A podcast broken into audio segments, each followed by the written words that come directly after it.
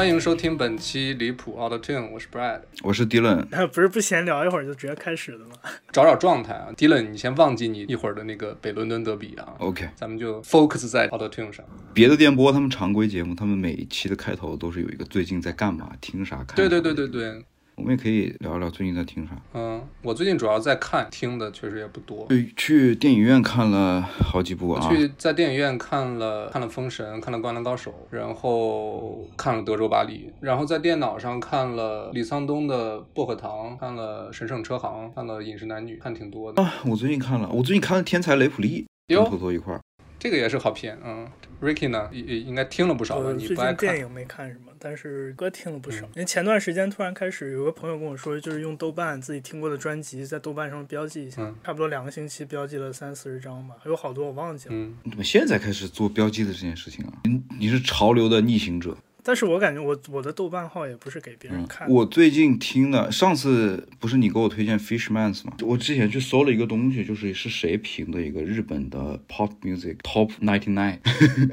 然后我就去看了一眼，然后我开始狂听 Denki Groove 电气 Groove，九九十年代的，算是日本 techno 的一个日本电子音乐的一个一个先驱吧，他们比较比较特别，很很怪。YMO YMO 其实我听挺多的，然后 YMO 我记得好像就是排在前五的。但我原本我看到这个 list 的时候，我在查那个最喜欢的日本乐队是 The Blue Hearts 嘛，就唱 Linda Linda 的那个朋克乐队。他们说他们上了这个榜，结果我在榜里面好像没看到他们，就很怪。还有就听了一下，就是之前知道的。之前听说过，知道他是谁，但没怎么好好听的日文，就是什么山下达郎啊，还有 PZ Cardo Five 补习日本音乐，嗯，进入正进入正题题是吧？，相信大家看到这个节目的标题，肯定也知道，这个是我们发出来的时候，今天正好是我们第一期节目两年的一个时间，哎然后正好看了一下，发了二十四期节目。基本上 把这个时间放长远来看，我们就是一个月更、月更、月更、月更的一个播客。对，这期节目就是稍微有点仪式感吧。然后作为一个共同的一个创作内容创作者的视角，我们来聊一聊我们做了两年播客的一个感悟，或者说一个总结。嗯，小总不是这期 标题真的叫遵义会议吗？不别别吧别别别别，不到时候给你不让你发了吗？我们之前这期约的时候就是说，呃，一块儿做两年的，实际上我们几个认识的都快十年了，嗯，对，所以就这是我们应该是呃不是大学的时候还一块儿算是做过项目，然后这次就是我们之后想要一些时间跟精力去一块儿做一个东西，然后现在也做了两年了，我们来回顾一下，看看这两年做的怎么样，来展望一下未来吧。最开始是谁想出这个企划的？是 Ricky 对吧？啊、对，这我我记得最早是你说的。对，其实很早很早以前了，因为这个播客是二一年九月开始就是正式做的。然后其实，在很早之前，因为有时候听歌呀，尤其是疫情的时候，在家听歌，然后去边听边看这个音乐人其他的专辑，然后看维基百科，去看一些乐评网站，了解这个人的故事，了解这个专辑的故事。甚至去那个国外有一个歌词网站叫叫 Genius，Genius，然后里边可以看每句歌词的那个 reference，以及就是一些呃听歌的人的解读。嗯然后这些东西我都会去看，所以就觉得，因为当时实在是没事情可做。疫情的时候，有时候叫朋友来家里玩儿喝酒，当然我当时在国外啊，所以没有。就这种时候，假如放歌的时候跟朋友聊起来，我会觉得，哎，我有好多东西可以说。但是其实平时我是一个话不那么多的人。嗯然后经历过这些时刻之后，我就觉得，哎，那是不是我们可以就做一个音乐类的播客，分享一下我们听歌或者是我知道的一些这方面的知识，也不是说知识吧，就是体验，跟大家聊一聊。嗯，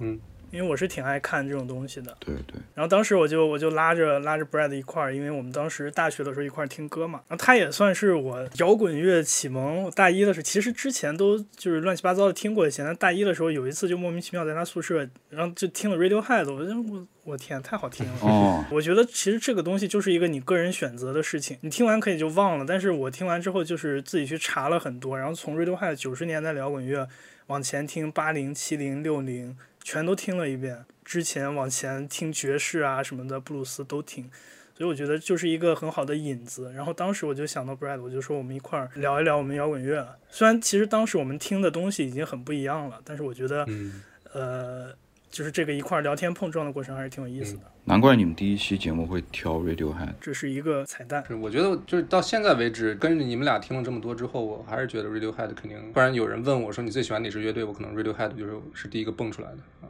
对，其实我跟我跟 Ricky 很还挺像的。我我感觉平时也是一个不太小、不太有表达欲的一个人，然后想找一个渠道去表达自己的一些、分享自己的一些观点和体验。你可太没表达欲了，我操！对，其实我俩都跟你住过，都知道你天天对 低话不说。对对，所以所以就是想找一个可以表达的 channel 嘛。其实说实话，我觉得首先我自己听播客听的很多，所以我觉得播客是用一个用用声音的模式，more or less 就是比较适合我的一个渠道。因为我其实之前就反正也闲得无聊吧，也是疫情期间，我还之前还录过视频，还还做过一些其他的。是吗？哎，我看过那个 B 站的号。对啊对啊对啊，因为我对对，我跟我跟我现在的老婆一起录过两期节目，就就。实验一下，实验一下，说的好像你有以前的老婆一样，他妈跟你说现当时不是老婆 啊，当时对当时。你们那个第一期是做一个香水，香水然后让你猜是吗？不是我买了很多香水，然后让他猜，然后让让他测评，然后第二期是一个做饭的节目，嗯，对，然后就停留在第二期，因为我觉得做视频，因为首先我们两个人可能跟不太不太适合就是视频这种方式的镜头吧，然后视频剪辑起来也是就是很太耗费精力了，就是做不动。没错。然后正好在疫情那个时候是我开始 DJ 的一个一个时候，因为我可能居家隔离的那段时间开始学习做 DJ，当时我会我会。觉得去做 mixtape 或者说去做做 D D J 赛的是我一个想表达的一个途径嘛。嗯。然后正好 Ricky 就是说他们要做一个播客的时候找到我，我就觉得那做播客是因为有语言嘛，有更多的观点上的输出，而不是纯粹的去去 curate 去策划，就是去编排一些音乐。但其实这个事儿就是说的还挺挺搞笑的，就是一开始我想做播客这个想法应该是。很早就开始，差不多一九年、二零年的时候就开始了。当时还没有疫情呢，但因为就是上课呀之类乱七八糟的事情，嗯，一直没就是付诸行动去做。你你都不怎么听播客，你为什么这么早就有？对啊，我也是这样就有做播客的想法。我我也有这样的一个疑惑，因为我跟 Dylan 都是就是播客经常听的人，天天。但是 Ricky 啊，就是这个本来是要放到后面这个吐槽环节啊，拷打我是吗？你一个做播客的人，还是得多听点播客啊。简单来说就是这个道理。嗯，行，那这个咱后面再说。就是我刚想说了一个点，就是我认真开始想做这个播客的时候，差不多二一年九十月份的时候，当时我就找你，跟我们打了好几次电话，就说这个事儿。然后甚至我把当时我们之后每一期节目可以聊的乐队、音乐人、主题。全都画，全都写出来了，然后当时给你看，发给你。然后这个事情其实一开始很早之前去英国的时候，我跟迪伦说过，就是提过一嘴，我们要不一块儿就是聊聊音乐啊，什么做个播客。但是后来认真开始做的时候，我就忘了这事儿了。我一开始就是只跟 Brad 说了。但是后来就忘记跟 Dylan 说了，然后突然我们发了一期之后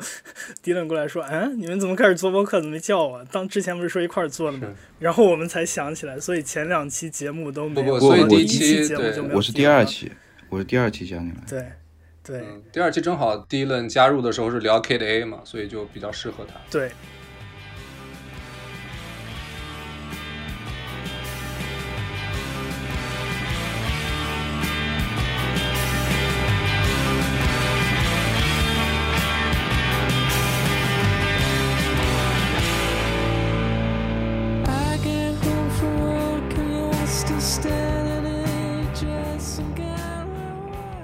记得第二期节目的时候，还是我正好去杜伦找 Brad，他当时在杜伦上学，然后对对对，嗯，对我就我我记得印象很深的一件事情，就是我在从伦敦坐火车的那个路上，一直在准备我一些就是笔记啊什么的，就一会儿播客要要聊的一些东西，就那个那个那个体验还那个感觉很不错，对吧？嗯，对对对，就是火车你经常坐，但是你边坐火车边筹备一期播客，还是讲 Radiohead，整个让那期那那个两个多小时的火车体验就变得特别的。对对对，不一般，嗯，对，就带着一个大的降噪耳机在那里一边听一边就是随心的去在我手机上去记一些笔记，没错，嗯。然后我记得第二期开始录的时候，上来我们还说这是我们的飞行嘉宾 Dylan，结果 Dylan 说我他妈是常驻嘉宾，我是飞行嘉宾。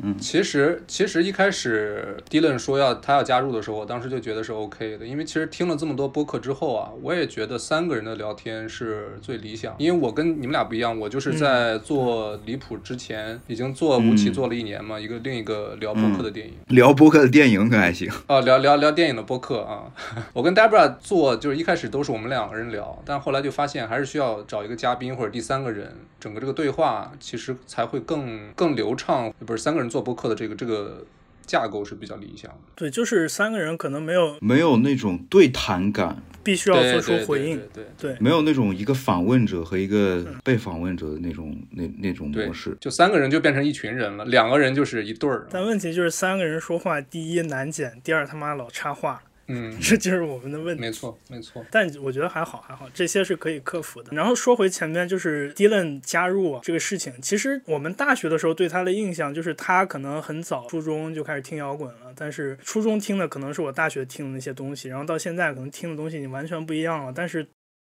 那个大学的时候，一直对他印象就是听的东西很多，嗯，乐曲的库存很大。然后到之后，其实我没有想到，包括他刚说那个 Kid A 那一期，他自己在坐火车的时候做很多笔记，再再包括再往后好几期，有时候我跟 Brad 就说，哎，就是前几期我跟 Brad 说，哎，这个准认真了，准备真好，因为其实 Dylan 在我印象中啊，是一个就是对事情不那么上心的，就是不那么靠谱的一个人。结果后来发现，其实我们两个人一起经历了太多。对，确实。然后大学的时候吧，其实我们也不太去经常聊，哎，最近在听什么呀？然后你给我推荐一点什么歌呀什么的。其实因为我们当时听的太不一样了，然后到一块儿做播客，其实我觉得又像重新认识了这个人一样，嗯嗯然后还挺挺有意思的。嗯，嗯，是是这样。包括我当时二二年呃上半年在伦敦住了半年，借宿在 Dylan 的别墅别墅里头，然后就是我在楼上，有时候有时候上课呀、打游戏啊，然后他在楼下就是办公啊，或者是看电视。然后我有时候去楼下，比如拿水啊什么的，就就就经过我们有事没事会聊一两句。就是我们 虽然认识很多年，关系很好，但是之间的往来跟交流是很淡淡薄的那种。然后有时候他就突然会给我推一些歌，比如说 Black Country New Road、Black Midi 的歌都是他推给我的。嗯他说：“哎，你听听这个。”然后那那些瞬间让我觉得特别好。嗯嗯，是。你你是你是 I 人还是 E 人？我他妈肯定是 I 人啊，这还用说吗？我也是。刘洋呢？我觉得我们我是 INTP 啊我可爱可 E，我要是跟一个爱人在一块儿，我可能就是比较 E；我跟一个 E 人在一块儿，我可能比较爱，是这样的。Anyway，就是这两年做播客，我的感受啊，其实是对我来说，就是我我的时间可能更多的放在看电影上，或者对影像的那种，我的感受比对音乐要更说呢强烈一点吧，啊、嗯所以就是我觉得我做这两年播客下来，一方面是从你们身上真的就是听到很多新的东西，对耳朵的一个开发吧，导致我其实，在做播客的过程中，我就感觉我其实想慢慢慢慢的往后往后走一步，就是把舞台给你们俩。我其实更愿意做那个，比如说填补你们俩聊天空隙的那个人，就是让整个这个对话更流畅一点。因为我本身确实不像你们俩一样，就天天这个耳朵里都是音乐。我其实是介于呃一个做播客的人，就是你们的合作伙伴和听众之间的那么一个角色。有时候我就是那个吸收的人，我可能是你们俩的第一个听众，是这种感觉。，OK，但我觉得这个这个身份也挺奇妙的，嗯，就是之前我就是想想到拉你一块儿做的时候，完全没有想到就是这这层意思，因为后来发现确实做播客他会逼着你自己去不断的去吸收一些新的东西，是，然后你也会在一个成长学习的过程中，嗯，说白了，其实就是我我音乐的积累还是有限的。就是你做了几期之后，我发现我这个我这个槽就见底了，你知道吗？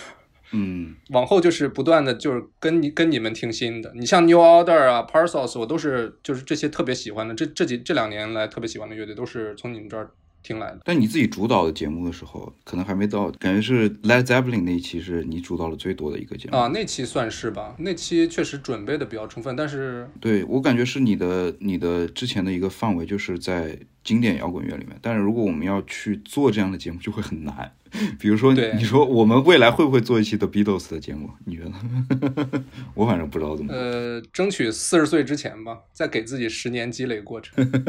这个时候我我要这个这个做两年之后，你们老说我这个音乐品味是老白男，对吧？我这这几天我琢磨了一下这个事儿，我给自己辩解一下啊。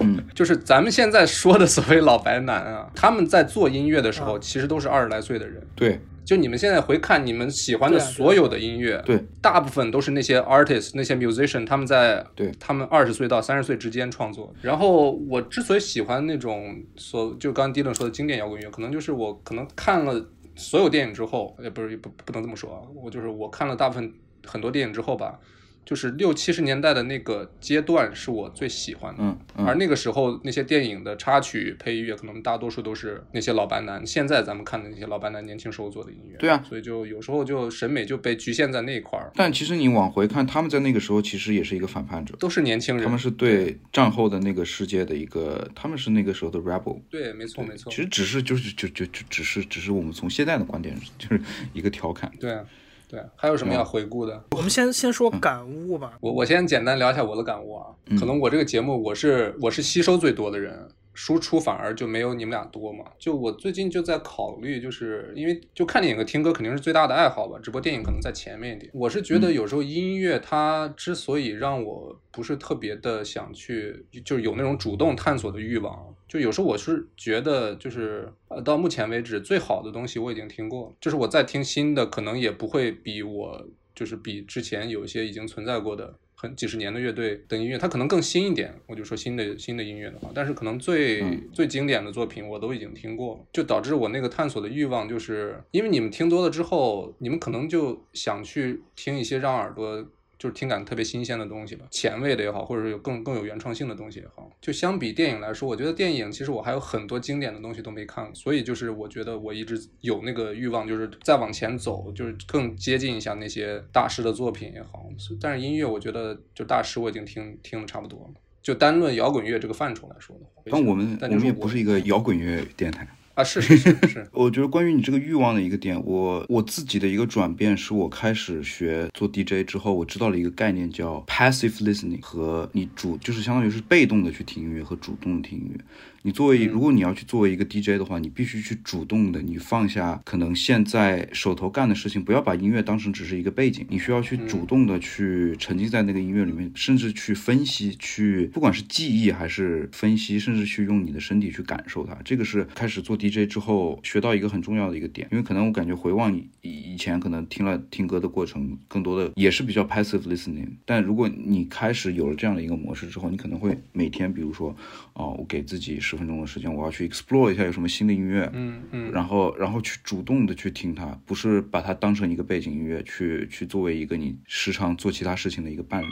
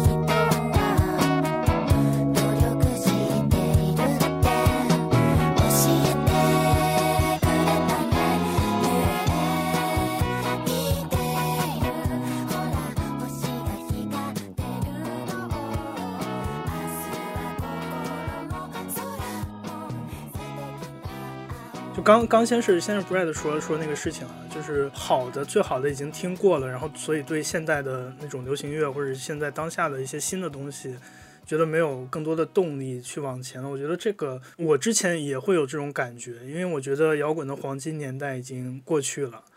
然后包括就是现在我们去更缩小这个范围去听中国流行乐的黄金年代，我们也会说它过去了，它只存在于两千年代。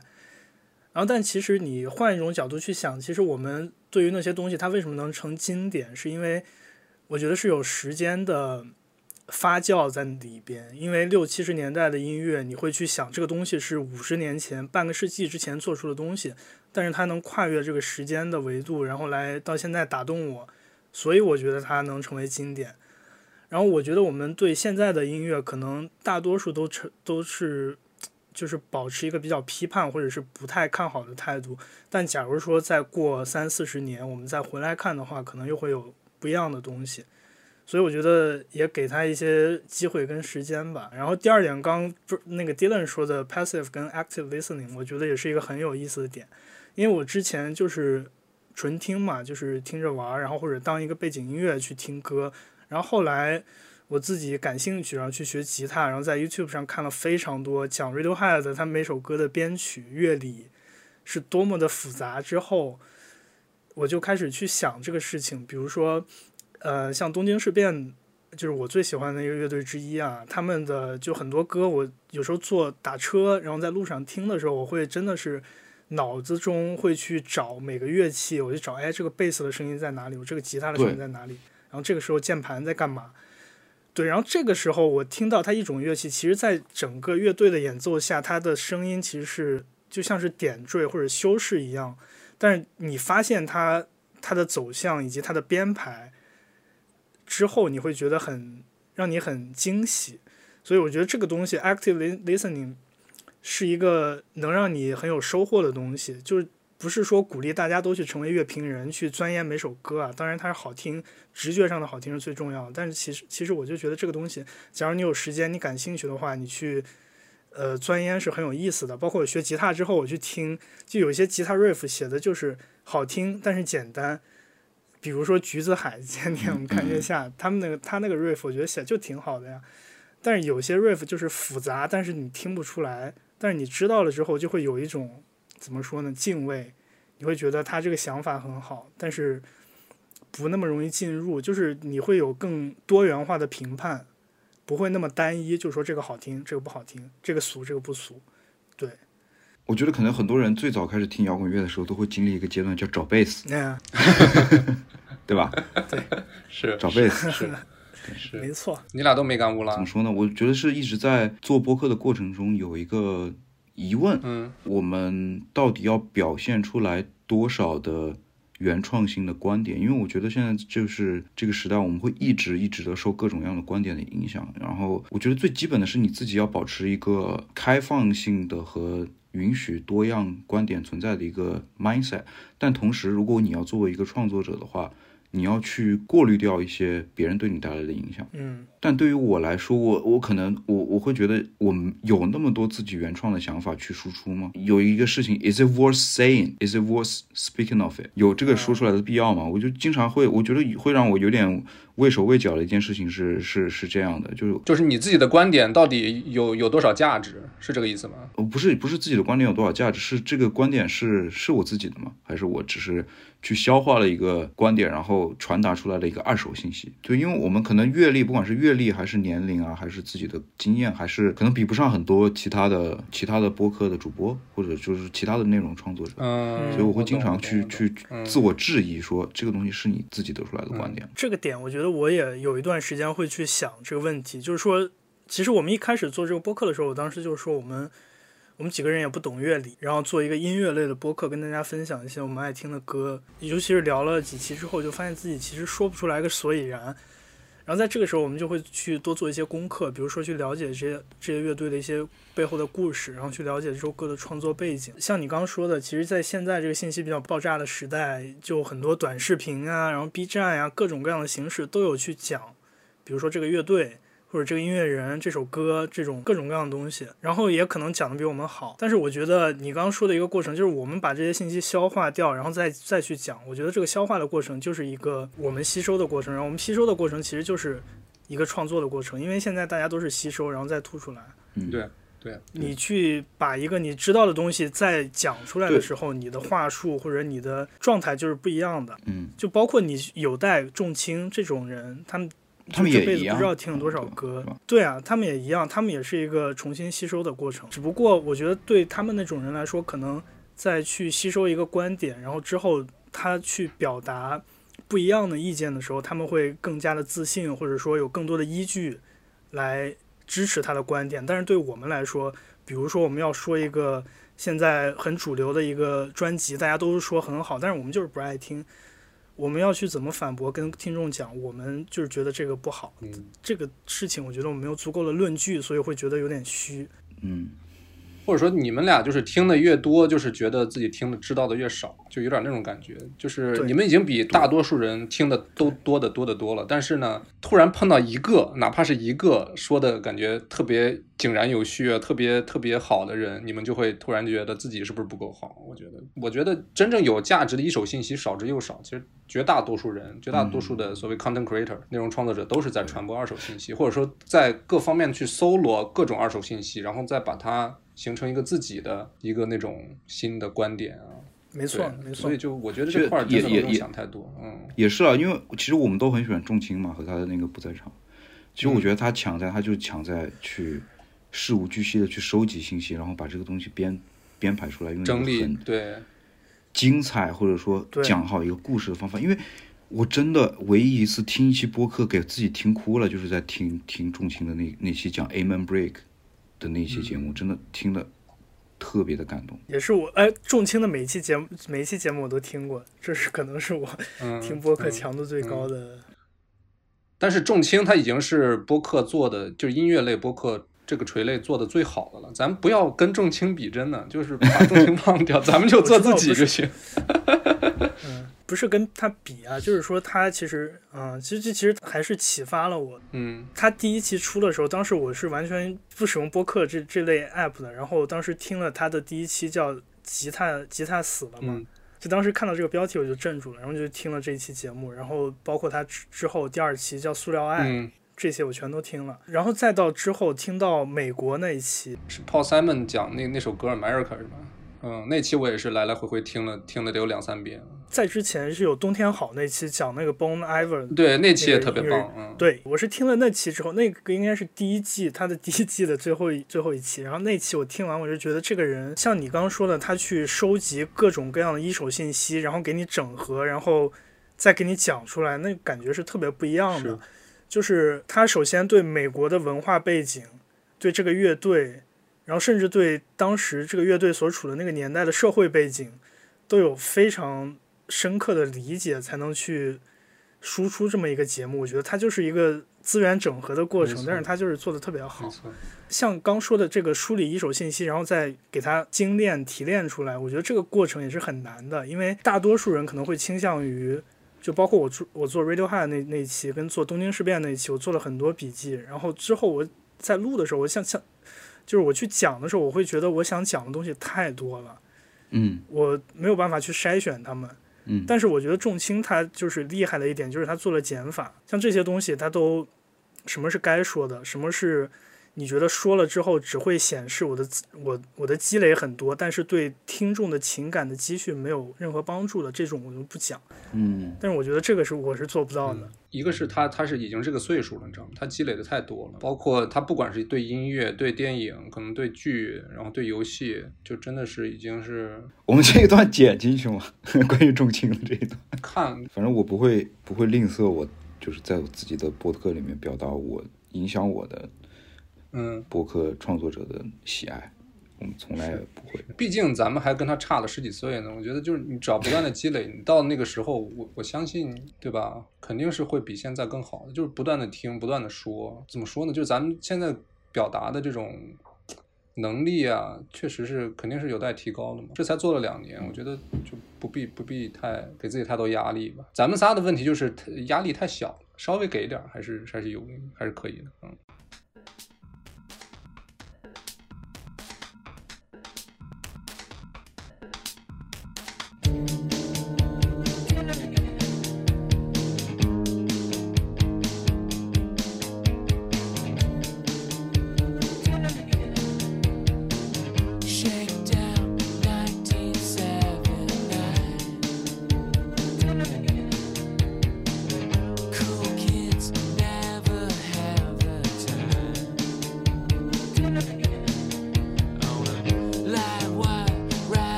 最喜欢的单集，最难忘的时刻，我觉得这几个就是揉到一块儿讲吧。对，嗯，Ricky 的你这太好猜了，你这东京事变呗。最喜欢单集，我得我得好好想想。Dylan，你出的问题你肯定想好了。我其实没想好。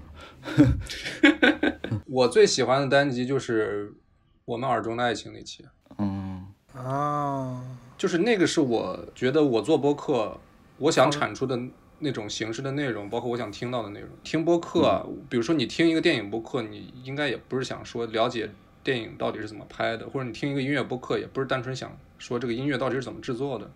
我我看重的还是人本身吧。嗯包括播客这个声音，其实就是一个本质上就是一个声音的陪伴吧。我觉得很多时候有些播客，它之所以会让你重复的、反复的去听，它一出新的节目你就要去听，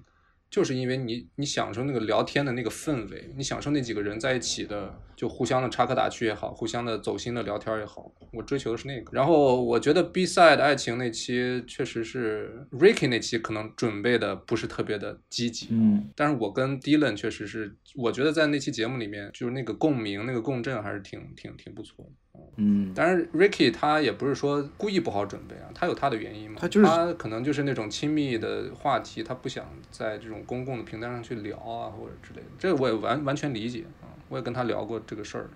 但是呢，我觉得那期确实我跟 Dylan 他某种意义上，可能也是我们俩听播客听的稍，就是肯定比 Ricky 多嘛，也可能就是理解那种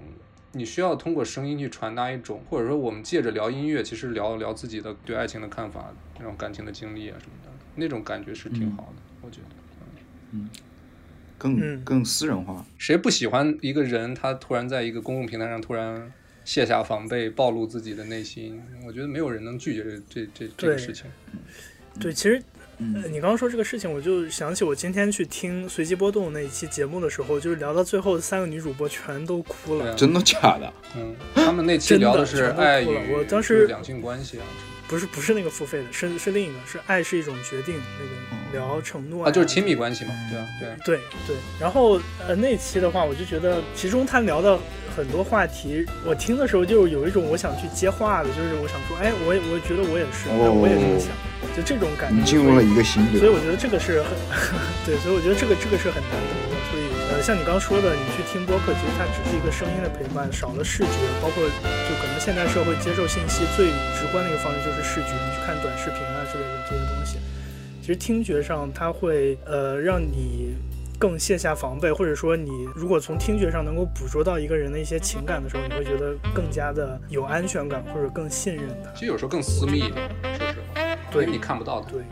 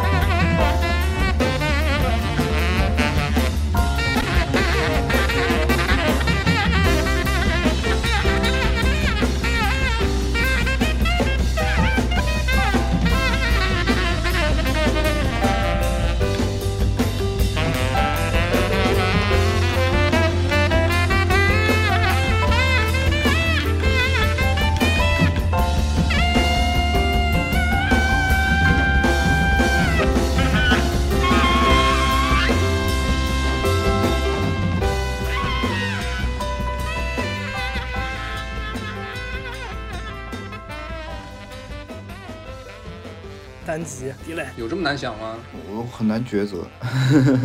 你你你现在备选的是哪几个？就第二期还有朋克的那些，嗯，你先说第二期，为啥第二期让你印象这么深刻？因为我感觉就是之前，包括我之前刚刚有，包括我之前刚刚提到我在坐火车的那个过程中，然后去整理自己的思绪，然后去去准备自己想要去分享的一些观点，跟自己的朋友，然后还有就是听这期播客的人，我觉得是一个特别美好的事儿。对，嗯，对，假如这个时候在在火车上有一个英语说不利索的女孩过来找你聊天，说你在干嘛，这不就是《爱在黎明之前》的 开头了吗？没看过，没 cliche，看过，哥们儿，哥们儿。然后，然后关于朋克那一期吧，因为我觉得就是在讲就是 Sex Pistol 还有 Clash 他们那个是是对于我来说，我一直是因为这些东西影响我太深刻了，嗯，就包括就我之前我之前不是跟你讲吗？呃，我之前有跟你讲过吧，应该就是关于电影上的一些东西。可能下一期下一次你要是请我上吴奇的时候，我会讲。我看到那种年轻人团结起来去对抗权威的时候那样的场景，我就特别容易哭。，对，对，对这个就是我看电影最大最大的哭点。我觉得这就是年轻人该做的事情，所以我推荐你看《年少轻狂》，就是那个《Days and Confused》讲的就是这个故事。就可能会很蠢，但是就是这个是可能跟很多人不一样，这是我可我可能看很多什么关于生离死别、关于爱情的东西，我不会哭，但我看这种东西我真受不了。朋克的精神给我就是塑造我人格的一个部分，然后我可以把这个东西就是像华强说的，年轻人不气生，那叫年轻人嘛，对不对？对，这个道理真的就是，我觉得放之四海都是都是成立的。我觉得本质上摇滚乐某一部分精神就是这个，对啊。就是摇滚乐如果有个内核的话，这个这个 concept 肯定这个概念肯定是在这个内核里面，对，我觉得摇滚乐的内核是反叛和质疑。就是另一种声音嘛。但但有一说一啊，我就是刚听 Dylan 对自己会看哭的电影的那个描述，我只就是认识认识九年，我之前确实没有没有想到啊，因为我我觉得我是那种看生离死别我也会哭的那种人，就有些时候我会去想我是不是不够摇滚，包括我听的东西啊，然后有一些想法跟思维，然后大学的时候我也很喜欢。当时我们刚说的，你刚说的，Brad 刚说的那个词叫“别的声音”。大学的时候很喜欢 Vice，Vice 之后就变成别的嘛，对吧？嗯嗯我觉得他名字这个名字起特好。嗯嗯，后来又觉得，可能我的一些行为，我去反思的时候，有一部分是摇滚乐对我的影响去反叛，但是有些时候我可能又有一种东西在在在跟它抗衡。反正我觉得人是很复杂的，拉扯所以对对，之前有一段时间会觉得很纠结，但后来我觉得就还好。就是让自己舒服最重要。有些人他就是得在那个抗争的过程中，那个反叛的过程中，他才舒服；有些人他就是躺平了舒服。我觉得就是彼此尊重就挺好。你呢？你最喜欢的单集？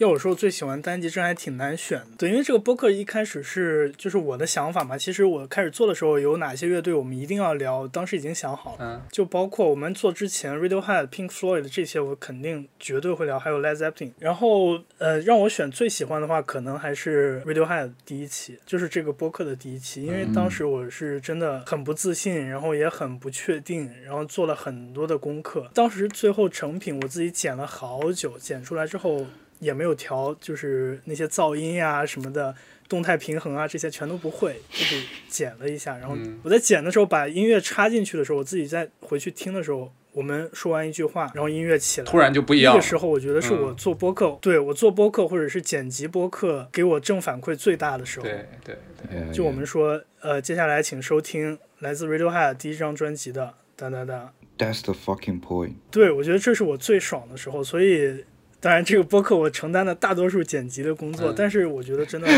很是对我正正反馈很大的一一个点。然后那期之后，包括我现在还去回去听，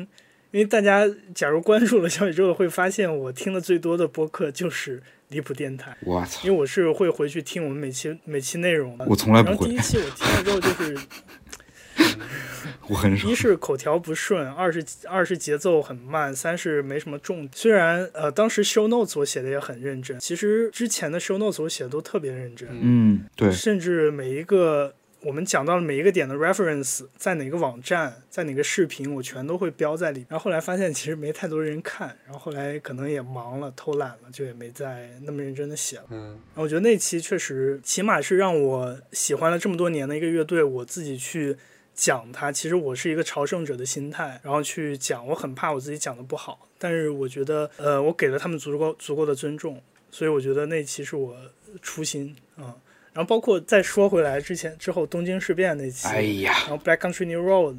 然后再包括其其实我觉得二零二一年的那个歌单分享，我们聊的也特别好。嗯那东京事变那期是我觉得是我们这个播客的高光时刻了，嗯因为当时我我在伦敦嘛，就是过年的时候，突然有一天我发现上首页了，不是，突然有好多评论，然后我去看单集，突然多了好多播放，然后我就说，我就发群里嘛，我说怎么回事儿？点开首页一看，结果我们上首页了，当时我贼激动，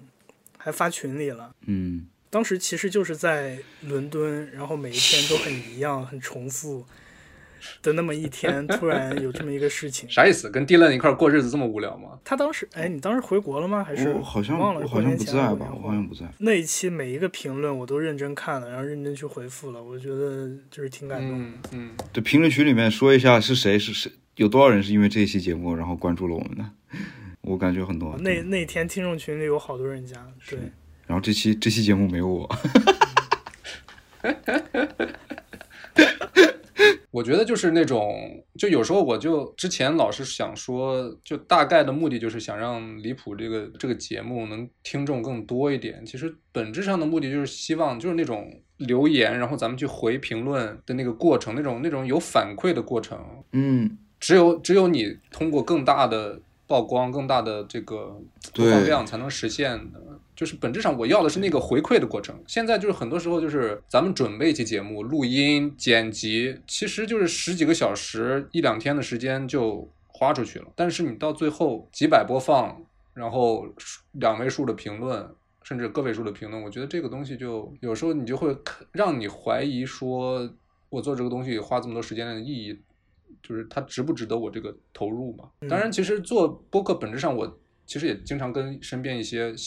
这个朋友说，我现在做播客的目的其实就是我要跟朋友聊天，我要去怎么说整理自己的一些观点也好，或者是想法也好。就这个过程，就是到最后就是变成播客是为了自己做的，包括锻炼自己的语言表达能力也好，思维也好。嗯，但是其实有时候你真的是需要那种那种正反馈的。对对，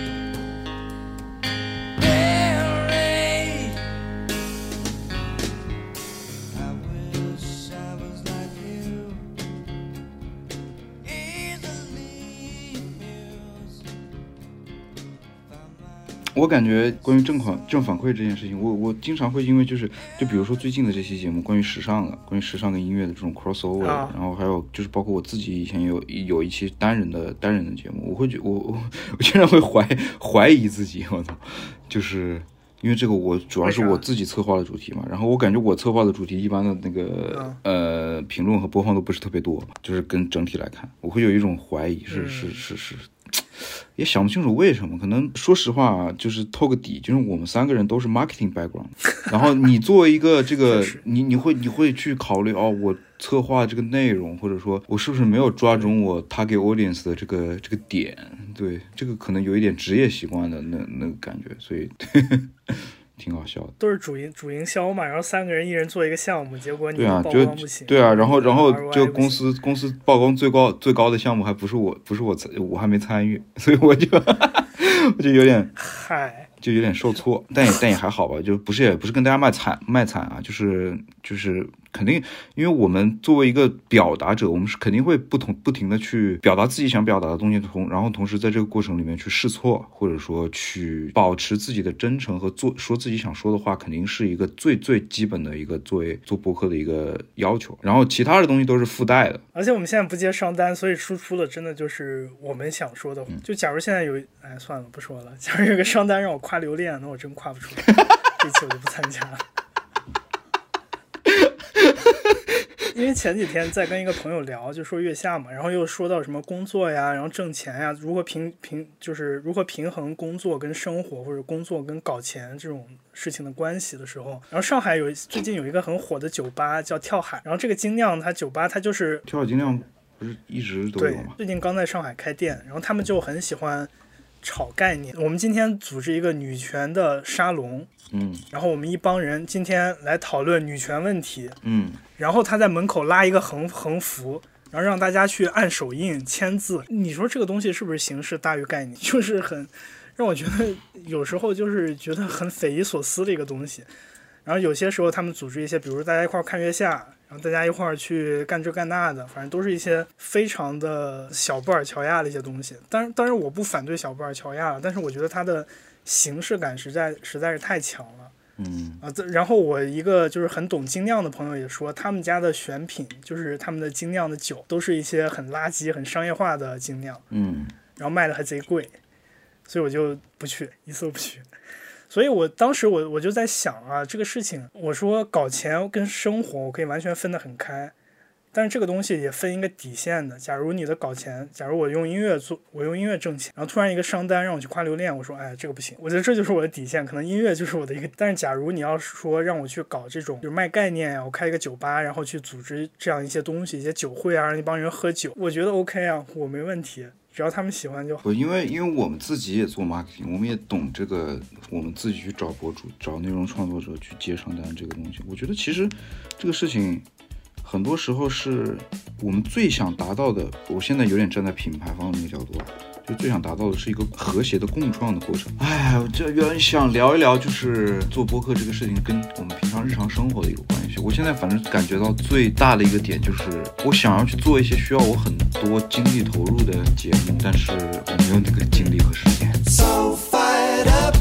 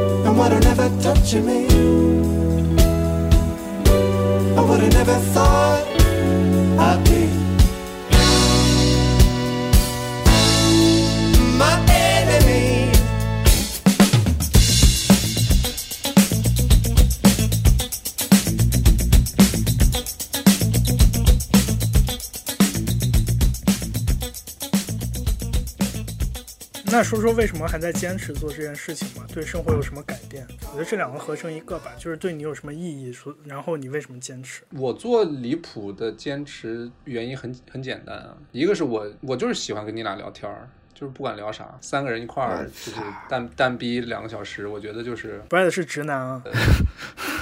操，呃，就是我就是挺我享受都是直男。然后 再一个就是，确实从你们俩这儿了解到很多我最近两年听的特别多的，就真的是特别喜欢的东西。我最近两年可能听的最多的乐队，可能一个是 Parcels，一个就是 New Order，对吧？正好来自于你们俩一人一个嘛，对吧对啊，嗯，所以就是，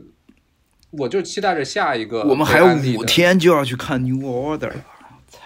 操！啊，就 Parcels 现场我已经跟 Ricky 一块儿看过了，马上要跟 Dylan 一块儿去看 New Order。就是整个做完离谱之后，我整个生活中的音乐的场景变得特别多。哦，对，对吧我我觉得这个也是，假如让我、让我评价你的生活转变的话，我觉得这是一个很重要的部分。是因为你之前就是听歌，但是你不会对现场音乐有兴趣。我之前是怎么说呢？我拒绝那种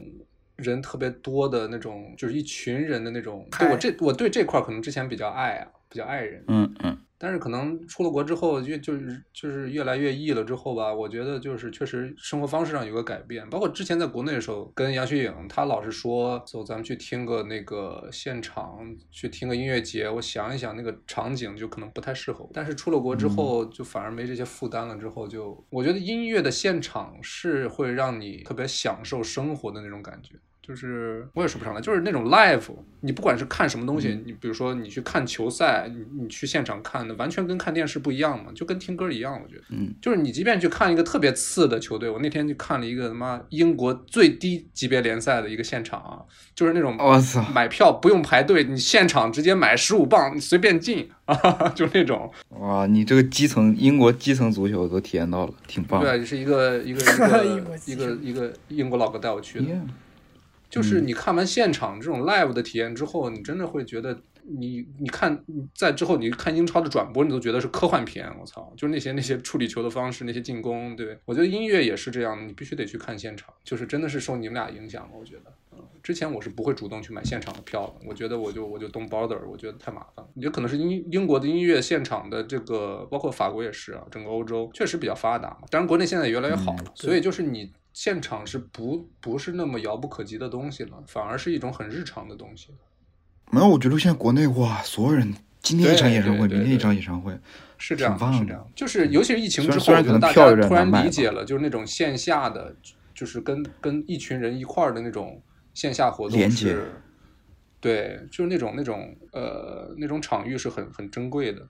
尤其疫情之后，大家突然 get 到了，嗯，但主要还是喜欢跟你们俩聊天哈。哎，你这么说，我们就是在不远的上个月这个时候去参加的塞纳摇滚音乐节，嗯咱俩的第一次音乐节，对吧？嗯，我我我我真第一次看音乐节我也是。然后这这事儿还没聊过呢，莫名其妙买了周六的票。其实周六那些乐队，我最想听的乐队，他妈我因为我们去晚，我打车打错地方了，结果还错过了。去了之后看了看了 Dry Cleaning，、嗯当时其实天还亮着，虽然我很喜欢，但是就是没那氛围。也站的比较靠后，就都不是。对吧？这个是我不喜欢，现在不喜欢去音乐节的一个原因。天他妈大亮，但我们后来就是提前一个小时去排那个 EAS，我们就买了两升啤酒，站在就往前挤，往前挤，找个地方坐着。然后当时马上要开演了，我立马就站起来。嗯，然后，然后我当时我那一升已经喝完了，我操，当时喝挺多那天。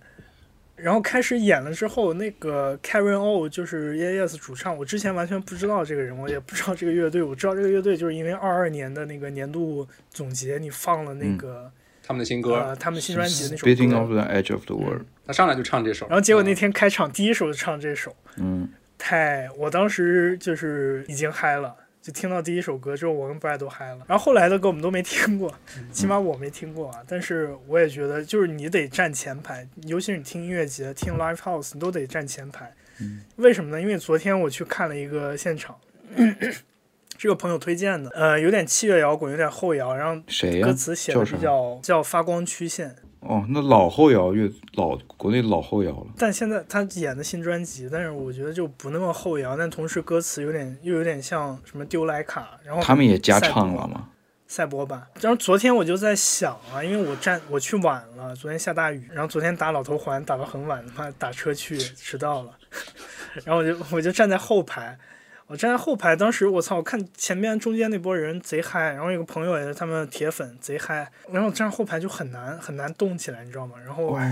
呃，后来我就在想，这种东西还是得，你就得挤到最前面去感受那个氛围去听。包括那天我去听 EAS，这是我第一次听现场的一个乐队。假如我站在后边，我连这个人都看不清，然后身边的人就叉着腰然后看，嗯，那我觉得我也嗨不起来。是，嗯但是那天听 EAS，我觉得体验特别好。包括之后我回来之后，我还会再去听 EAS。嗯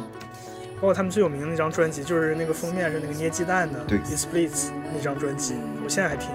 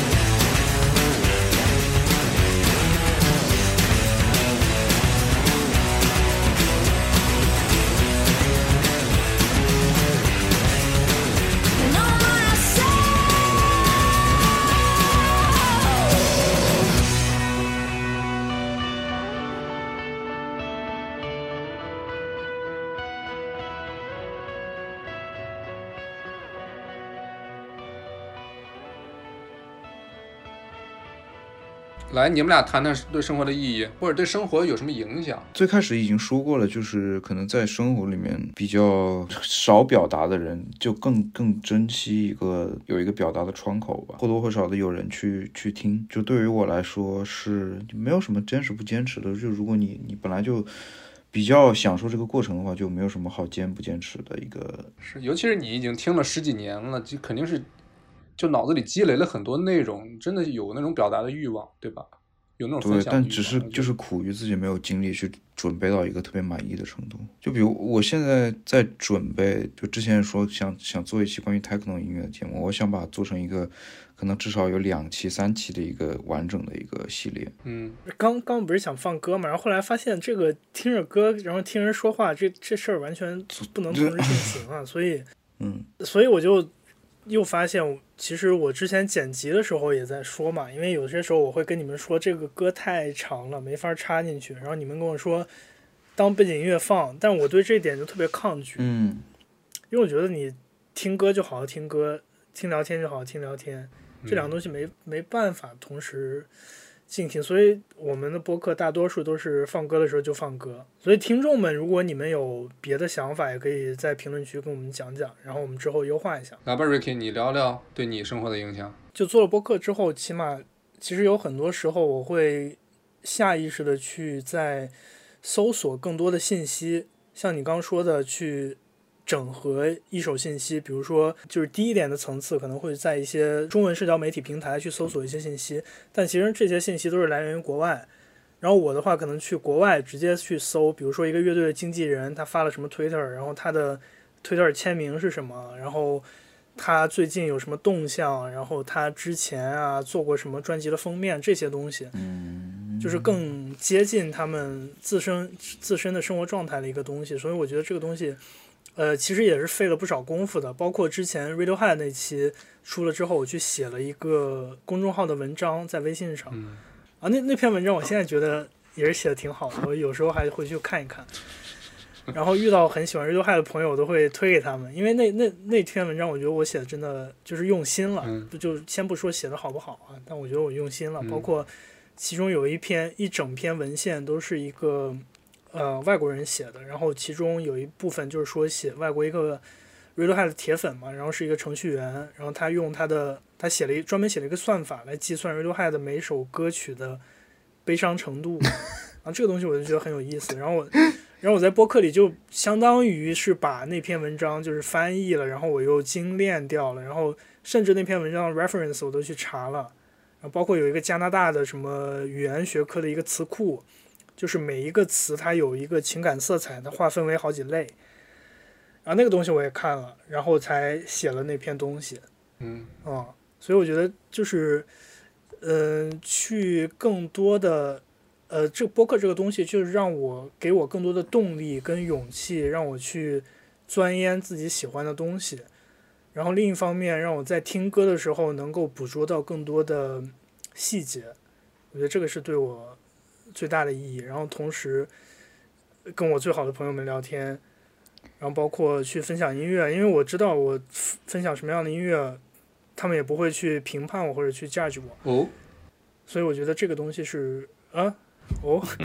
然后还有一点就是，我觉得其实也是我做播客之前没有想到的，但是反而现在是我最大的动力，就是我去安利给别人的乐队，比如说呃 Black Country New Road，不，比如说 Puzzles。然后比如说什么更小众当代电影大师啊，之后一些台湾的乐队，就是我的朋我身边的朋友们，包括你们都会很喜欢。然后包括听众群里有很多朋友都去就买票，专门买票去看了 Black Country New Road 现场，嗯然后看了 Black Midi 现场，然后等等这些。所以就是这个东西，我觉得很很珍贵，就是你去跟别人分享，然后别人听过之后觉得很喜欢。虽然这个东西跟我本人没有任何关系，他喜欢的这个乐队音乐，但是我觉得我还是会觉得很有正反馈。是是，是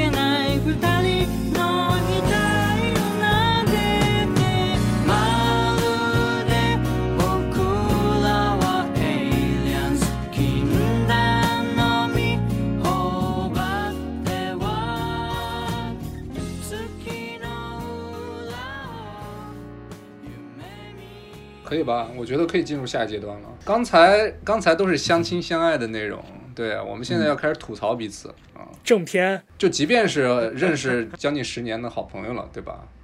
但是有些身上的点实在是他妈的，哎呀，对不对？这么咬牙切齿啊！我操！节目效果，难受吗？节目效果，节目效果啊！那我先开始吧。那先先先跟先跟大家说一下啊，就是我们之前有说到，就是哎，反正就最近我们讨论关于这个播客选题啊，未来走向还挺多的。其实我们之间有很多分歧，也不是很多分歧吧，就肯定每个人都有不同的想法。我觉得对就是正好趁着这个两周年，就录一期比较写实的一个，给你们看看一个播客创作者的困境。妈的，按理说我是大股东呀，然后每个月那个托管平台钱都是我给的呀，操！是是，这是这是实话啊！怎么着？你想把那钱要回去？我先你从想说 Dylan 啥开始吧。你先从我开始。Dylan 吧，刚才 Ricky 也多少提了两句，他不太爱表达，对吧？嗯，就是他在生活里面，就是你看他现在啊，我们现在视频呢，Dylan 他就一个人在那看手机，不知道在干嘛，对不对？就是抠手，就是那种眼神的交流很重要，包括就是那种就是那种参与感，他经常就是我聊着聊着吧，他自己不知道就神游到哪儿去了。就是我有时候就看视频，我就觉得他已经 他的思绪已经飞走了，你知道吗？我操！就是那种就是那种引，就是那种参与感，就是那种 engage 的那种感觉。我觉得有时候 Dylan 嗯他确实就是他他生活上就是有种疏离感，对不对？我操！你给我 给给你我给你一种疏离感吗？啊，疏离感，对，虽然不是长发男，但是还是有种疏离感啊。我觉得 Dylan 他有时候就是怎么说呢？他是一个，他看似外壳很很硬，但其实你要主要主要是你只要跟他主动的去聊天，你会发现他是一个挺柔软的人。但他有时候就是太太就是不想去表露自己的情绪也好，嗯就包括之前有一次啊，我因为一些别的事情，需要我鼓足勇气要跟 Dylan 谈一次心。那次我的天呐，就是我自己心理建设，就那天正好我跟 Dylan 单独在他家啊，我这心理建设，我先 先做好饭一块儿吃啊，再喝点酒。还不能喝，还不能喝啤酒，得喝白的，得得喝那种劲儿大一点的，我才能跟 Dylan 说，我说这事儿怎么感觉听着像一个山东小孩儿，然后山东小孩儿犯事儿了要跟他爸和解一样？因为他他我知道 Dylan 他不是一个就不是像我跟 Ricky 一样就有事没事能谈谈心的这种性格，他不是，所以有时候我去想要去打开他的话匣子或者是那种聊天的之前，我自己得做很多心理建设，然后这是一点啊，其次还是 Dylan 啊，就是我觉得他确实在英国生活的有点太久了，包括他身边的同事也好，可能以这个英语。聊天为主，所以有时候 Dylan 他的呃中文的 中文已经忘了是吗？对，我觉得你真的是有时候，你你除了就是咱们仨聊天儿，你会长时间的使用中文去聊天儿，你得创造一些其他的场景去锻炼自己的中文的语言表达，这是认真的，这是真的。要不然就是准备逐字稿，就是包括时尚那期，其实我我知道 Dylan 他是有很多储备的，在在时尚和音乐两方面，他都是我们三个人里面最强。但是呢，那期确实是因为我们也是刚睡醒，早上起来，然后跟库什聊。就那天，其实我可以不在的，但是我能想象到让他那个库什主编俩人对话，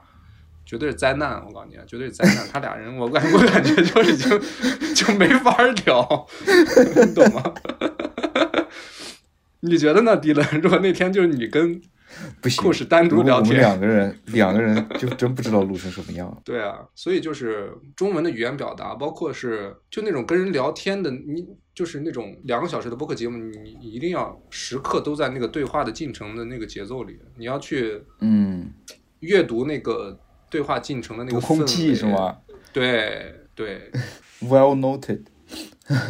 接收收到。Dylan，你开始你挑一个，你跟你在我跟 Ricky 之间挑一个吐槽一下。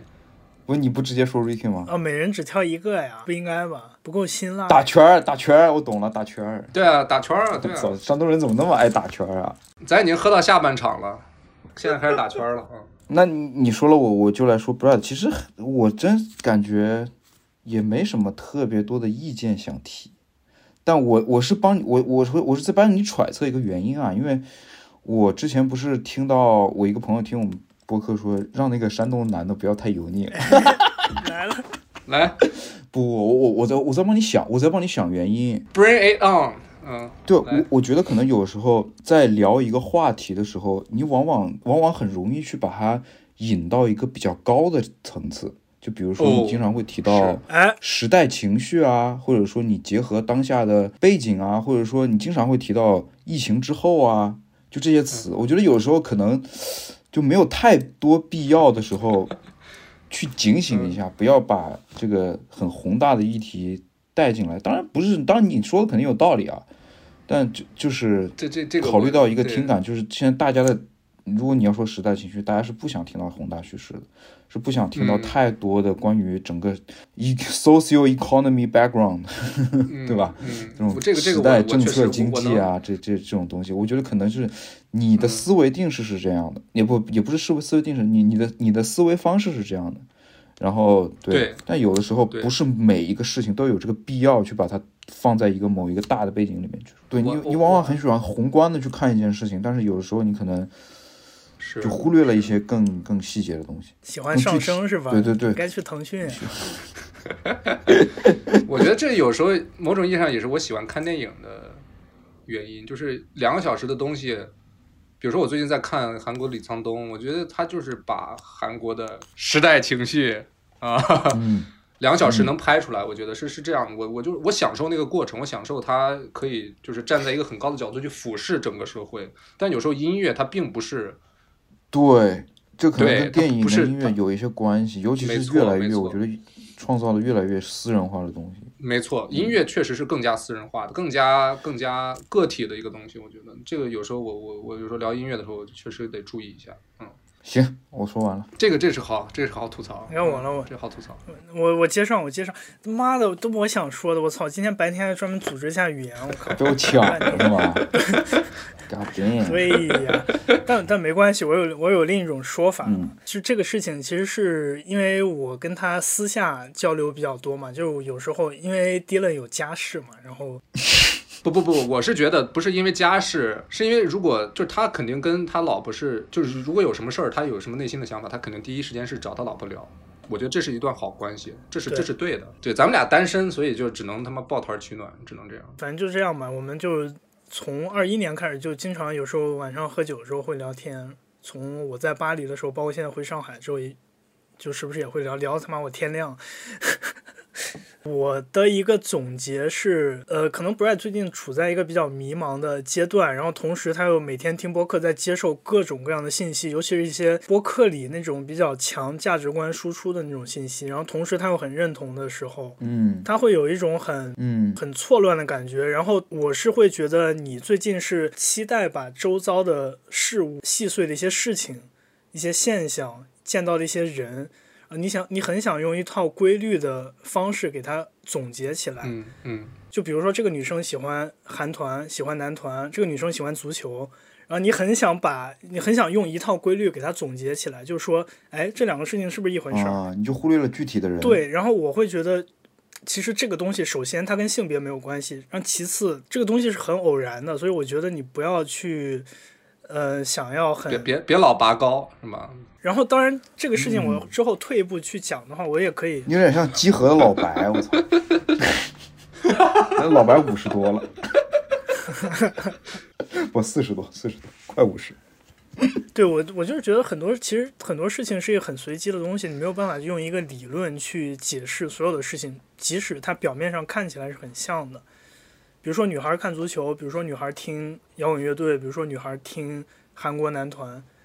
不是你老举女孩的例子干啥？这这这都是举例子，对吧？对对，但是就就别别别别别别把这句话剪掉啊！就是就是你比较不是感兴趣的话题。不是不是不是说这个是因为就是你最近 Brad 最近对两性关系，然后种族关系，Brad 最近看完看完芭比有性别的意识的觉醒，嗯，这个我知道。这种事情其实是你在一个残破的世界，你要想努力去构筑自己的世界观、价值观，你去重重构它的秩序的时候，我当时就是那种状态。但之后我又会发现，其实人是很复杂的。我觉得就是你没有办法去概括它。嗯，确实最近有太多的对话，就因为生活在国外，我然后我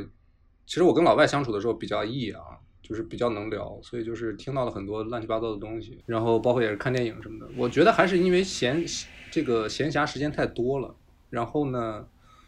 就是太闲了这个人，对对，，我觉得是。嗯，忙起来了，可能就没这么多想法。其实我倒是不觉得最近生活很动荡，只不过就是有些人可能会说现在生活有点不着调，或者是你这个东一榔头西一棒槌，到处跑啊，或者是怎么样的。我可能本质上就是这个思维方式，就包括像刚才迪伦说的，就是爱往那个方向去想，嗯，喜欢一些特别，你齐鲁大地，我觉得还是因为看电影的原因。我觉得 心还是怀天下，确实，华北男儿的悲怆感和历史使命感，挺准确的 挺准确的。没有地域歧视的意思，没没有没有地图炮啊，儒家男孩在二十一世纪，我可不是儒家男孩啊！你他妈！啊，又轮到我了，吐槽 Ricky 是吧？首先肯定就是得多听播客吧，我觉得，就你做的是一个播客的东西，就跟你玩音乐，你组乐队你不听不听歌一样，就有点讲道理有点离谱了，还是得听的。就是我觉得你听多了之后，才能理解，比如说播客这个媒介它到底是一个什么东西吧，或者是对吧？你你得先作为一个听众去听播客，你才能理解自己的听众吧，某种意义上，是吧？还可以再尖锐点。呃，再一个就是，我觉得就像你那次说的，你说就是这种比较私人化的、比较情绪化的表达，你更想留在那种线下生活里面跟人一对一的去交流，对吧？嗯，我觉得其实我我当时是同意的了，只不过现在想想，我觉得有时候录播课的时候，你还是太意识到咱们是在录一个要在公公共平台上放的一个谁都能听到的东西。但是有时候你得呃，你得适应，你得录播课的时候还是得培养那种安全感。其实你就是在跟我跟 Dylan 对话，你就把咱们的录的所有的播客的东西，就当成你你可以跟我和 Dylan 说的东西，你不用考虑太多，就是之后有会有谁听到，之后会怎么怎么样。我觉得，就你已经在跟你两个身边的好朋友去对话了，你不要再有那么多戒备感。我觉得再把自己的那种怎么说，再松弛一点，把自己的内心再更多的去展露一下。其实有时候没那么危险。别的，我觉得有时候你就。也可能因为工作的关系吧，你对做播客这件事儿积极性就是时好时坏，就是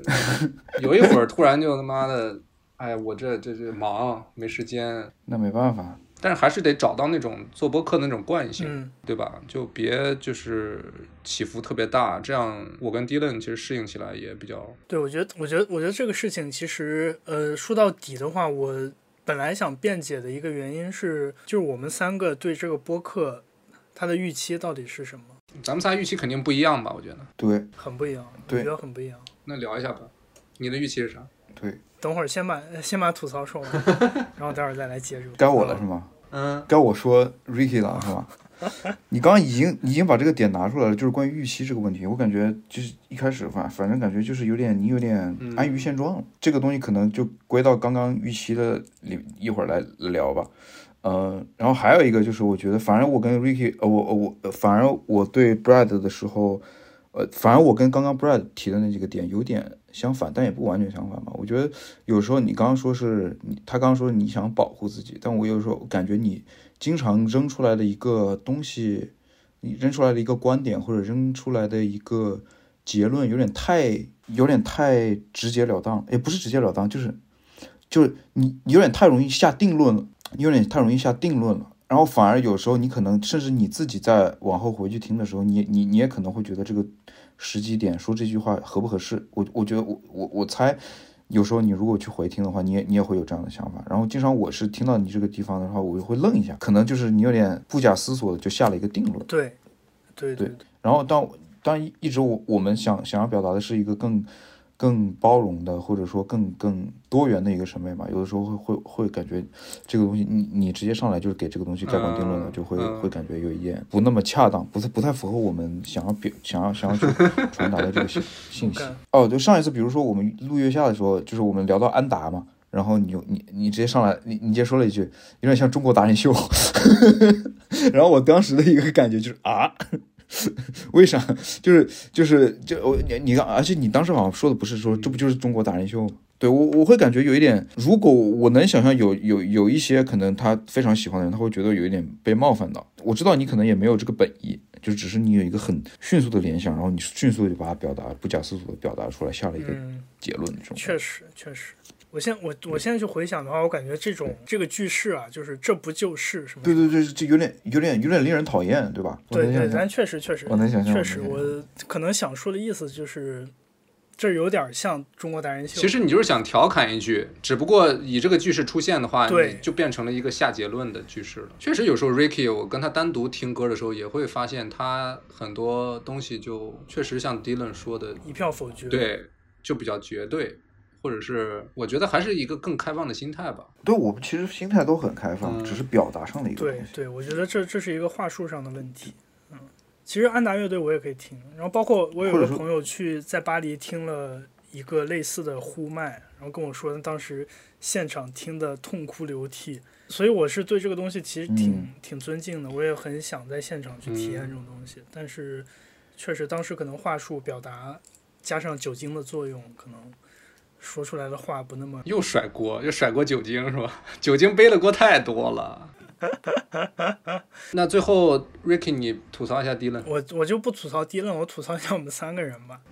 就尤其是今天听完 随机波动之后，两年了，我们想把这个东西做得更好、顺。一个很重要的方向就是我们要把自己的表达能力提高，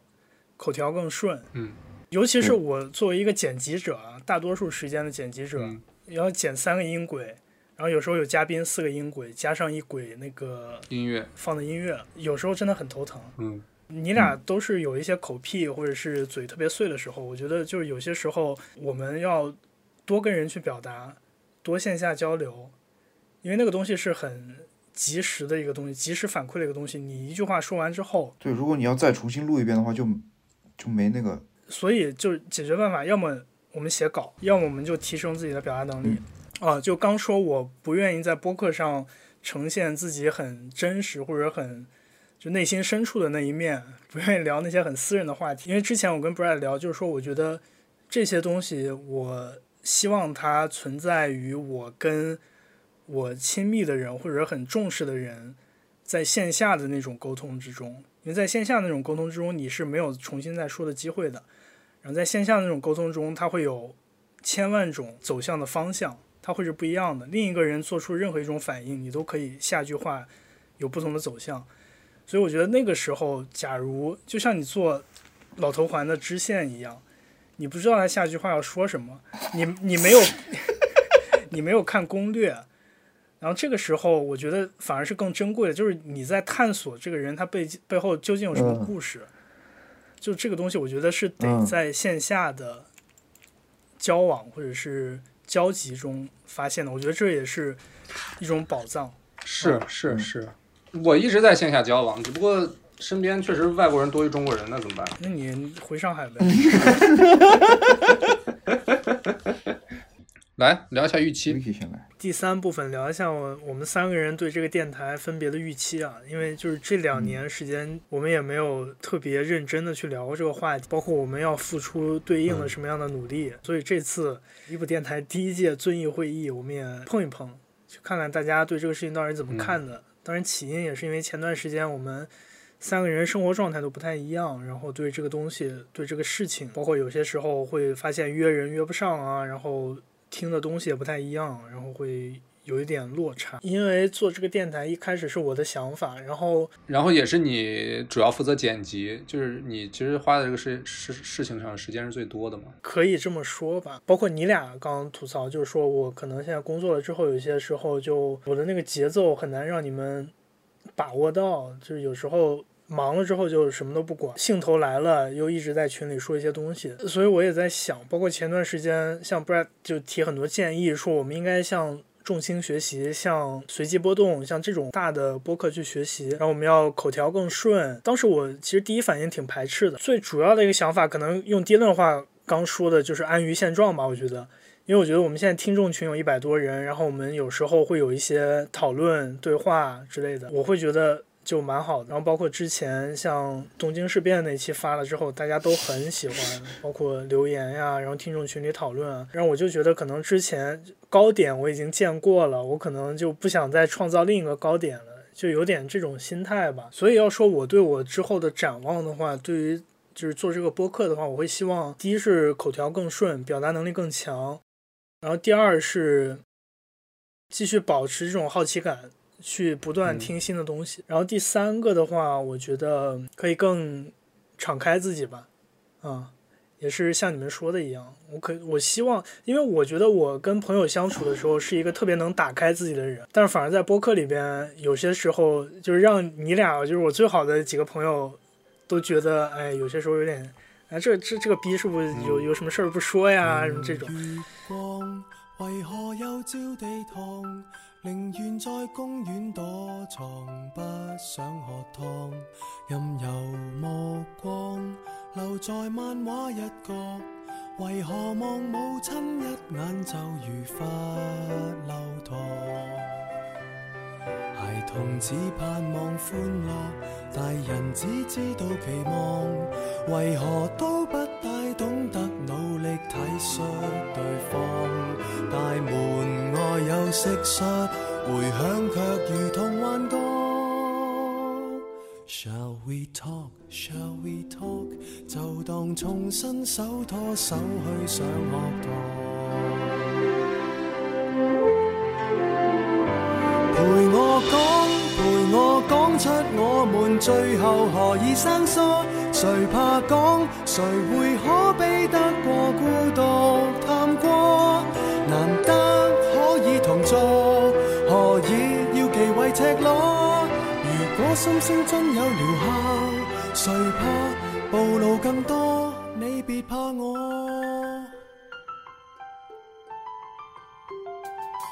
荧幕發光，無論什麼都看。情人在分手邊緣，只敢喝汤。若沉默似金，還談什麼戀愛？寧願在發聲機器面前笑着望。成人只寄望收获，情人只聽見承諾，為何都不大懂得努力珍惜對方？螳螂面對蟋蟀，回響也如同幻觉。Shall we talk? Shall we talk? 就算牙關開始打震，別説謊。讲，陪我讲出我们最后何以生疏？谁怕讲？谁会可悲得过孤独探戈？难得可以同坐，何以要忌讳赤裸？如果心声真有疗效，谁怕暴露更多？陪我讲，陪我亲身正视眼泪谁跌得多？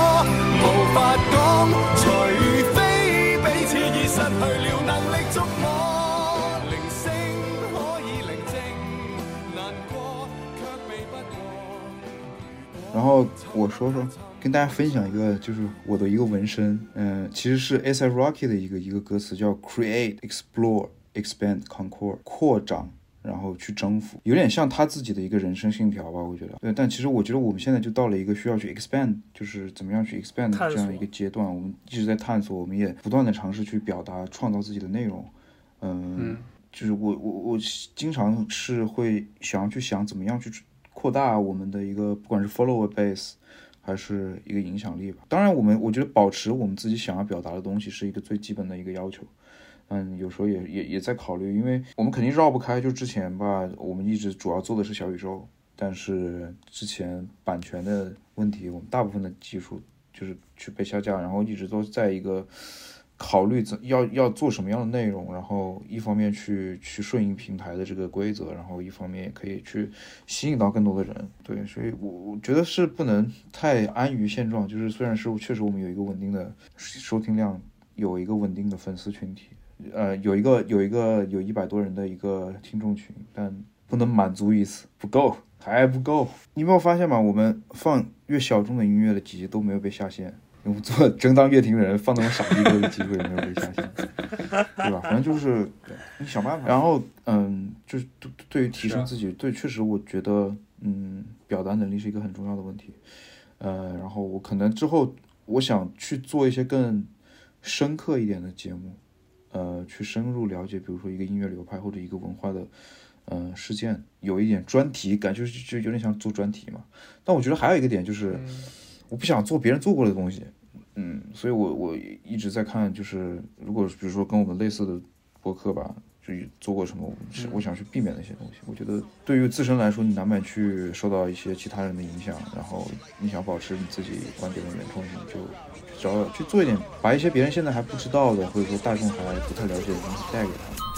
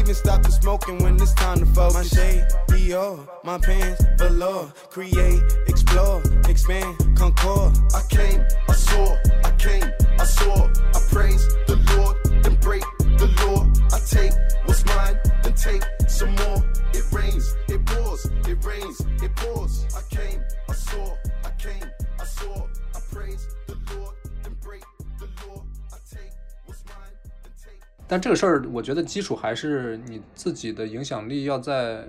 要比现在再好一点吧，对吧？然后表达能力要比现在再强一点，嗯，就是起点肯定是要不断提升自己。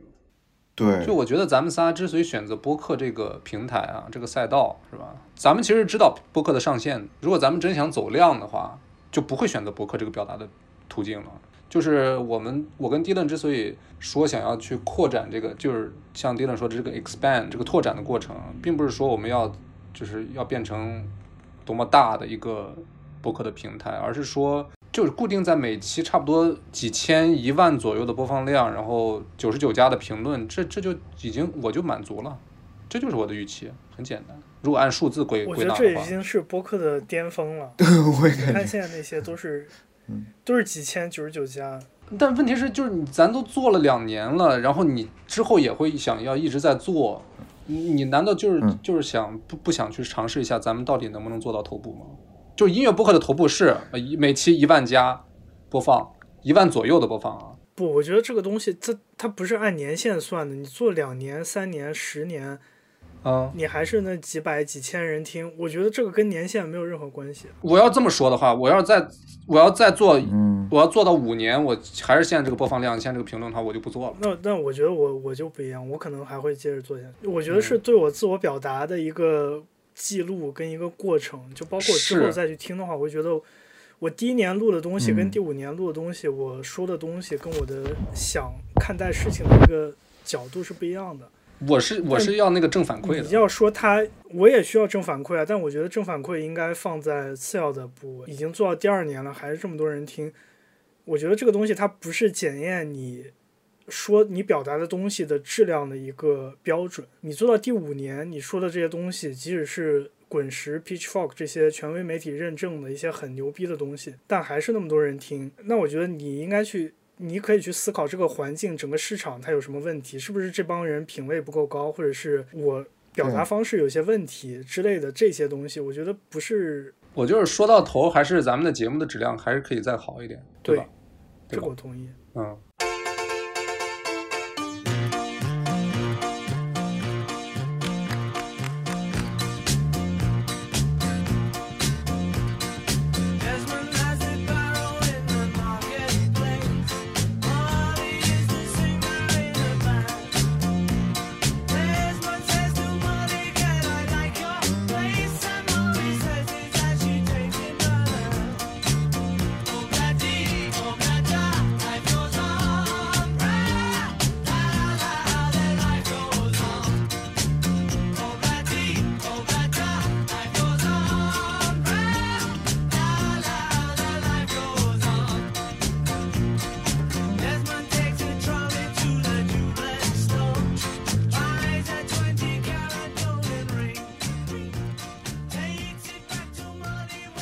其实咱们彼此提的那些意见，本质上把那些就是你们俩说的我身上的缺点改掉之后，或者是我说的你们俩身上缺点改掉之后，是对咱们播客的内容是有正面效果的。这是咱们提彼此就是吐槽彼此的目的。然后我觉得，如果内容提升好了之后，如果还是现在这个播放量，还是现在这个、这个这个数字的话，那就是下一次类似这种节目咱们要聊的话题了。确实说到这儿，我感觉我对我是我做的两两两个播客的预期还真是不太一样。嗯，我觉得对电影来说，我更多的可能就跟 Ricky 的心态差不多。我就是需要表达，我因为我在不断的看，不断的有新的想法，嗯，然后有需要有这么一个途径让我去说出来。但是我其实对那个节目的预期倒是没这么强，我也不知道为什么。因为电影是我离不开的东西，我必须得去看，这样我才我才舒服。但可能听歌的话，我更多的是就像我最开始说的，我是你们俩的第一个听众。就音乐只是它不是我生活中的最重要那个必需品，而是一个特别舒服的、特别重要的调剂品。反而我我会对这件事儿，就是包括我其实也不是离谱这期这个播客最主要的剪辑者嘛，就是我花的时间其实不是最多的。反而吴奇是每期都是我剪，但反而我会对离谱的要求会更高一点。到最后了，呃，我们做了两周年，还就是也特别感谢所有收听我们节目，然后给我们反馈，去跟我们有一些在节目之外交流的所有的听众，你们的所有的这些 reaction，就是给我们了很多的正，就像 Rick 那个 Brad 刚一直在说的正反馈，这也是我们呃会一直想要去坚持的一个原因。你们在节目里面印象最深的一个评论，我不假思索的去想，应该是就有一个人有一天说，很喜欢你们这种聊天方式，就像邻居嗯在咖啡店那邻太好了邻桌传来那的太好了一群老朋友在闲聊嗯一样，就完全没有在乎听众的那种感觉。嗯，Brad 呢？我也是刚才 Ricky 说的那那个，高效聊天，呃，就是享受咱们仨，也不是享受吧，就是很很喜欢咱们仨这种聊天的氛围吧。我印象最深的一个评价是有一个人说，有个主播一直说脏话，真爽。嗯，说的谁啊？说的你是吧？那肯定是我。对，我妈妈发看到这条评论，然后她转发给我说，肯定说的是你，你以后还是注意一点。当然还有很多就是特别走心的评论啊，我们我我也都记得，比如之前那个我放《卧轨的火车》那个一首歌，然后有个听有个听众直接分享她跟她男朋友什么在空调房的那那些故事，我就觉得很就很很真实啊，就是很多这样的场景，我都觉得我们听歌的一种心情能够唤起你一种很你可以把握到的一种生活场景的东西。我觉得是特别难得的一件事。就是因为咱们的节目，然后然后能让听众听完之后说出他们的故事，这这点其实挺美妙的。感谢大家收听这个这一期的离谱 Out of Tune 两周年的一个特别节目。呃，我们就是把自己这次真的就是一个自己的聊天给大家录成节目，然后很真实的去袒露心扉，跟大家聊一聊我们做这个节目两年的一个感悟，还有互相的吐槽，以及对未来的一些期许。如果你们有什么想对我们说的，或者给我们一些建议反馈，都欢迎你们在评论区里面告诉我们。嗯，然后最后我们是不是还有一个抽奖啊？哎呀，我刚刚情情抽不抽情绪都酝酿到位了，我是要感谢大家两年的陪伴，结果他妈要抽我的东西了，是吧？对，抽不抽？你自己说抽不抽？来嘛，抽嘛，可以啊，抽一张，到时候我我在我回国的时候再给你带一给我张。给我补一张是吧？然后为了感谢大家两年的支持，我们做一个小小的抽奖，然后抽的是你从 Ricky 的 CD 收藏里面选一张你最喜欢的，然后他亲亲自他亲自寄给你。哎呦，我操，这个太狠了！然后这个抽奖的方式就是在小宇宙的评论区留下你的评论，我们会按一个随机数的方式去挑选中奖者，会给你评论，然后我们之后再去看怎么样去选专辑和寄送。OK，谢谢大家的收听，我们下一期再见，拜拜。拜拜。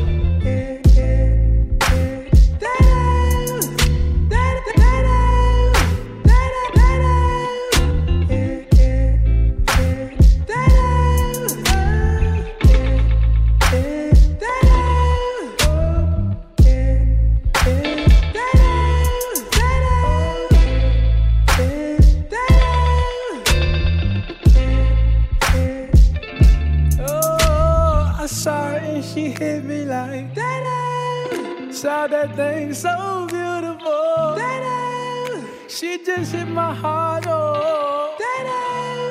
Full force, and she got me like da-da. I be like, da-da. baby,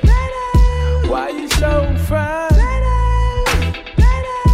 Gotta make you mine. So